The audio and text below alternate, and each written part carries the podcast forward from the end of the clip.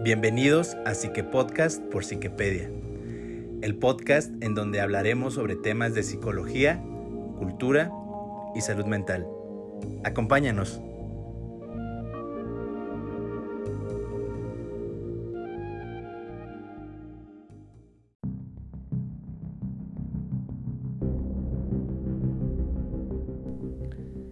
Hola, ¿qué tal a todos?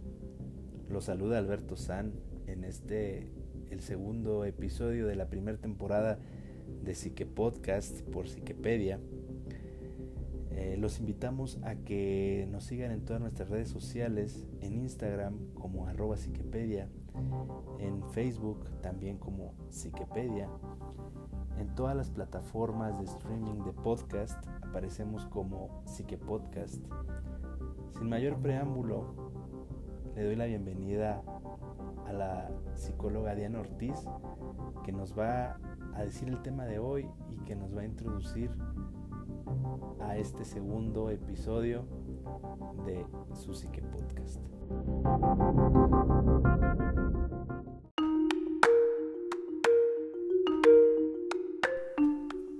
Hola a todos, hoy vamos a hablar de Richard Ramírez, el acosador nocturno. No sé si estuvieron viendo en redes sociales que Netflix sacó un documental de este asesino serial. El documental se llama Acosador Nocturno a la casa de un asesino en serie. Consta de cuatro episodios, cuatro capítulos de aproximadamente 45 minutos. Eh, yo lo vi y se me hizo una buena idea eh, hacer este sí que podcast sobre hablar sobre él. Así que vamos a empezar. Richard Ramírez fue un asesino y violador en serie de nacionalidad estadounidense, responsable de la muerte de más de 12 personas. Fue apodado por la prensa como el acosador nocturno o el merodeador nocturno, ya que salía a atacar a sus víctimas en la noche ingresando en sus casas. Cometió sus crímenes entre los años 1984 y 1985. Casi todos fueron en la ciudad de Los Ángeles, California. Aunque fue condenado por el asesinato de 13 personas, el número de víctimas se sitúa en más de 25. Ahora vamos a hablar un poco sobre su vida y sus primeros años. Richard Ramírez, cuyo nombre completo es Ricardo Leiva Muñoz Ramírez, nació en El Paso, en el estado de Texas, el 29 de febrero de 1960. Era el hijo, de, eh, era el hijo menor de Mercedes Muñoz y Julián Ramírez, inmigrantes mexicanos. La pareja tenía un matrimonio sumamente conflictivo y su padre era sumamente violento y constantemente golpeaba a su esposa y a sus hijos. Ramírez tuvo una infancia marcada por la violencia y cuando era muy pequeño tuvo un accidente en un columpio, eh, cayó de él y quedó inconsciente. Posteriormente recibió un golpe en la cabeza mientras jugaba en el parque y requirió una sutura de 30 puntos. Este, estos accidentes eh, le causaron le causaron convulsiones y fue diagnosticado con epilepsia eh, ya siendo más joven. Era conocido como Richard o Ricky y tuvo una infancia sumamente problemática. Se cree que la peor de las influencias que tuvo fue su primo Miguel Ramírez, mejor conocido como Mike, quien era un boina verde que había, regresado de la guerra de Vietnam. Mike solía contarle múltiples historias a Ramírez sobre cómo había torturado, abusado y mutilado a mujeres vietnamitas, mostrándole incluso fotografías de, sus hazañas. Se considera que Mike fue la peor influencia para Richard, ya que no solo le contaba y le mostraba fotografías de los crímenes que había cometido, sino que aparte le enseñaba técnicas y tácticas para matar que él había aprendido en el ejército. Se reunían frecuentemente a fumar marihuana y hablar de satanismo. Richard solía ver las golpizas que Mike le daba a su esposa, porque aparentemente a Mike le gustaba que Richie viera eso. Con tan solo 13 años de edad, Ramírez fue testigo de su primer asesinato. Eh, después de una discusión con su esposa, su primo Mike tomó una escopeta y le disparó a la mujer en el rostro. Fue encarcelado, pero fue liberado poco tiempo después tras alegar que se encontraba drogado en el momento de cometer el homicidio. Con la influencia de su primo, siendo aún joven, solían robar para poder mantener eh, su hábito de, de drogarse. En 1977, con 17 años, Richard fue ingresado en una correccional juvenil acusado de una serie de delitos menores, robos sin violencia. Cinco años después, en 1982, fue arrestado y juzgado por posesión de marihuana, quedando en libertad condicional. Posteriormente se mudó a San Francisco y luego a Los Ángeles, siendo ya adicto a la cocaína para ese entonces. Continuó robando, comenzó su, su, afición a las armas de fuego y al satanismo.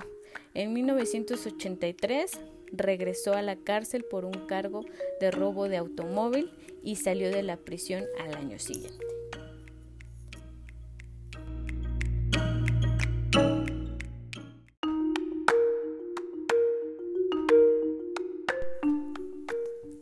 Ahora hablemos de su primer asesinato.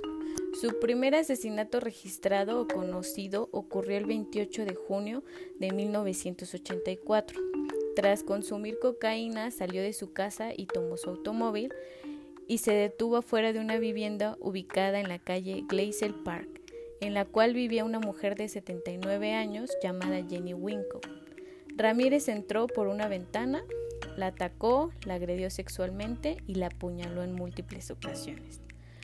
Los homicidios no cesaron para Ramírez a partir de ese día. La comunidad de Los Ángeles estaba completamente alarmada y había una especie de histeria colectiva propiciada en parte por los medios de comunicación. Durante los siguientes meses el número de víctimas aumentó. Había entonces una docena de personas que habían sido robadas, atacadas física y sexualmente y con indicios de haberse practicado aparentes rituales satánicos en las este, paredes de sus casas. Ramírez abandonó Los Ángeles en agosto, mudándose a San Francisco, donde cometió más crímenes, resultando en más víctimas. El 24 de agosto de 1985 atacó a William y a su novia. A William lo hirió gravemente de un disparo y luego buscó a la chica, a quien atacó sexualmente, y aunque la amenazó con el arma de fuego, finalmente decidió no matarla y la joven logró llamar al 911. Paralelo a eso, un vecino de ella que paseaba en bicicleta vio el vehículo de Ramírez y le pareció algo sospechoso y memorizó una parte de su matrícula, la cual ayudó que junto con la comunidad dieran con el automóvil que ya hacía abandonado en una calle. Del automóvil recuperaron una huella parcial del espejo retrovisor y posterior a ese localizaron a un supuesto amigo de Ramírez, quien pudo dar su apellido y así dieron con eh, las hojas de huellas de quienes tuvieran el mismo nombre y el mismo apellido y así lograron vincularlo. Al analizar las huellas, finalmente pudieron darle rostro y nombre al acusador nocturno. Los medios de comunicación dieron a conocer la identidad de Ramírez y divulgaron la fotografía para poder dar con su paradero.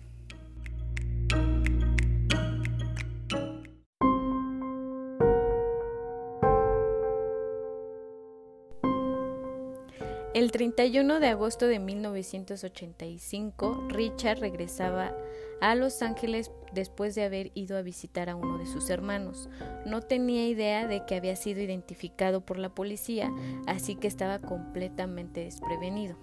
Aunque la estación de autobuses contaba con policías encubierto, salió de la estación sin ser detenido, pero en la calle la gente comenzó a identificarlo. Enseguida él comprendió que había sido descubierto y al sentirse acorralado comenzó a huir y en su travesía intentó robar varios autos para escapar, pero no lo logró. Es así como la gente comenzó a identificarlo y en la comunidad comenzaron a aglomerarse y a atacarlo. Eh, pudo haber sido linchado, pero la policía intervino y lo mantuvo en custodia desde entonces. Casi tres años después de su detención, el 22 de julio de 1988, comenzó el proceso para seleccionar al jurado y el caso tomó un año completo debido a la cantidad de testigos y evidencia que había. Finalmente fue sentenciado perdón, a la pena de muerte en la Cámara de Gas el 7 de noviembre de 1989. Fue recluido en la, prisión de San Quintín, en California, y falleció a causa de una insuficiencia hepática el 7 de junio del 2013 a los 53 años de edad. Había pasado 23 años en el corredor de la muerte en la espera de que se ejecutara su sentencia, la cual nunca se pudo concluir. Ahora hablemos de lo que nos concierne un poco más, que es su perfil psicológico. Fue definido por muchos profesionales como un asesino en serie fuera de lo común. No tenía un modus operandi específico, era tanto organizado como a veces desorganizado. Se inició como violador y posteriormente comenzó a matar a sus víctimas. No se preocupaba por dejar objetos incriminatorios en la escena del crimen porque creía que estaba protegido por Satán. Su modus operandi, como les decía, a veces eh, era organizado y desorganizado, oscilaba, ya que eh, podía ser muy pulcro sin dejar pistas o matar eh, y ser muy descuidado, de nuevo porque creía que Satán lo protegía. Dibujaba signos satánicos en las paredes, comía en las casas de sus víctimas, les robaba dinero, pertenencias, joyas, dejaba las armas homicidas en el lugar del crimen, eh, al parecer su juego preferido era salir a cazar, acompañado de su Walkman en el que oía a ACDC y encontraba a su víctima eh, y posteriormente la atacaba.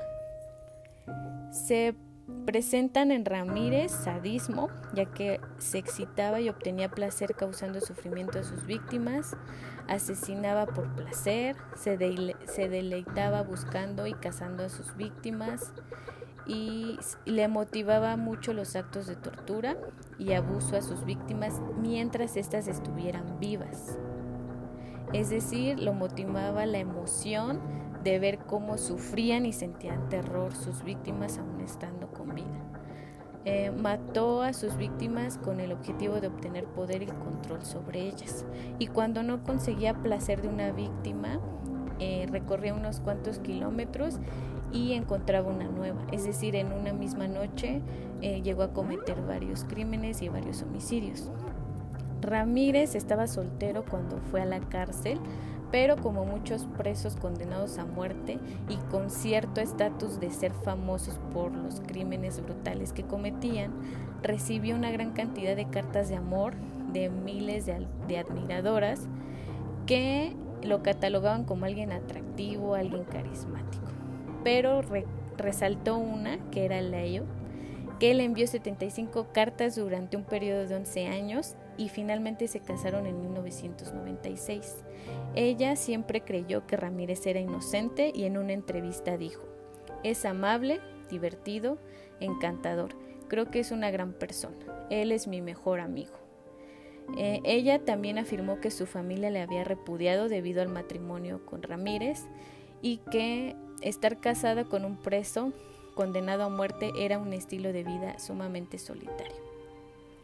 Se estima que actuó en muchas más ocasiones ya que solo se tienen registros a partir de 1984, pero debido a que su modus operandi no era fácilmente de identificar, se cree que estuvo cometiendo crímenes y homicidios muchísimo antes.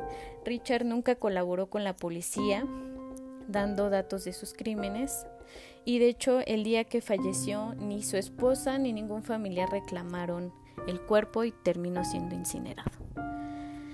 Entonces, básicamente, digamos, es de los asesinos a los que tanto la policía, la comunidad, incluso los profesionales de la salud mental han catalogado como más difícil de clasificar, más difícil de indagar su personalidad, de hacer un análisis completo, ya que tiene en común con muchos asesinos seriales que tuvo una infancia con violencia, con abusos, pero la peculiaridad de él fue lo atroz, lo horrible y lo sangriento de sus crímenes y que aparentemente no tenía ninguna motivación en sí.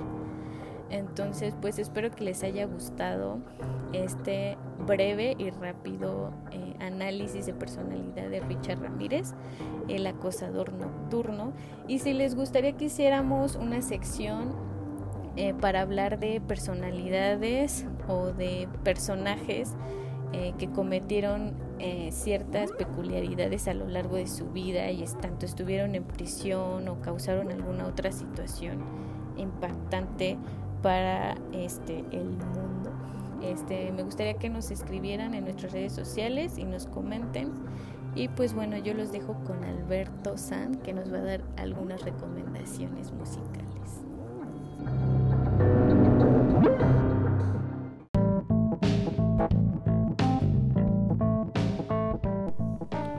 Muchas gracias Diana. Y pues bueno, estoy emocionado por presentarles recomendaciones musicales eh, respecto al, al, peculiar caso que, hoy, hoy les contamos en el, en el Psique Podcast.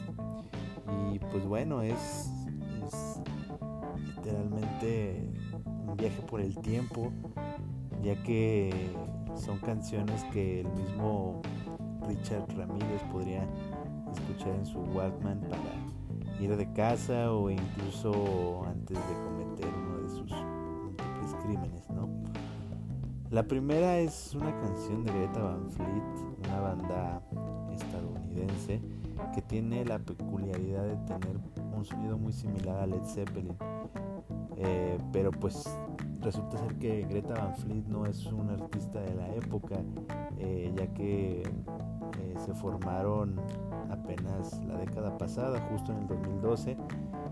La canción se llama Highway Tune y aunque carece de misterio en cuanto a la letra, eh, ya que literalmente es una canción de carretera como lo indica el título, la voz del vocalista te hará viajar varias décadas hacia atrás y, te podrás este, situar en ese auto en ese auto en el que cometía eh, sus crímenes. La segunda canción en lo personal me gusta mucho, se llama Elephant de Tame Impala, banda australiana.